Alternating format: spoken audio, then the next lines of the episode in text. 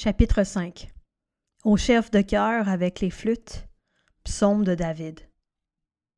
Prête l'oreille à mes paroles, Éternel. Écoute mes gémissements. Sois attentif à mes cris, mon roi et mon Dieu. C'est à toi que j'adresse ma prière. Éternel, le matin, tu entends ma voix. Le matin, je me tourne vers toi et j'attends car tu n'es pas un Dieu qui prenne plaisir à la méchanceté.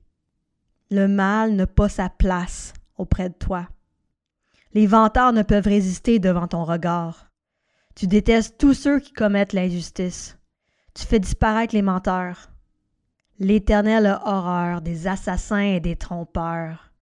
Mais moi, par ta grande bonté, je vais à ta maison. Je me prosterne dans ton saint temple avec la crainte qui t'est due. Éternel, conduis-moi dans ta justice. À cause de mes adversaires, aplanis ta voix devant moi. Car il n'y a pas de sincérité dans leur bouche. Ils ne pensent qu'à détruire.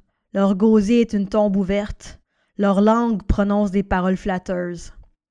Traite-les comme des coupables, ô Dieu, que leurs projets provoquent leur chute. Chasse-les à cause de leurs nombreux péchés, de leur révolte contre toi. Alors, tous ceux qui se confient en toi se réjouiront.